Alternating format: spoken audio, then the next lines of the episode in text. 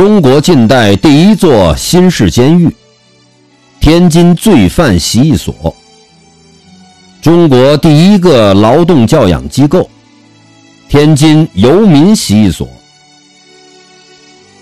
一九零三年，清光绪二十九年，清王朝开始进行司法改革。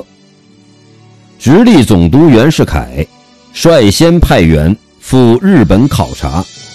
学习日本的监狱管理经验，创办了中国近代第一座新式监狱——罪犯习役所，后更名为天津监狱。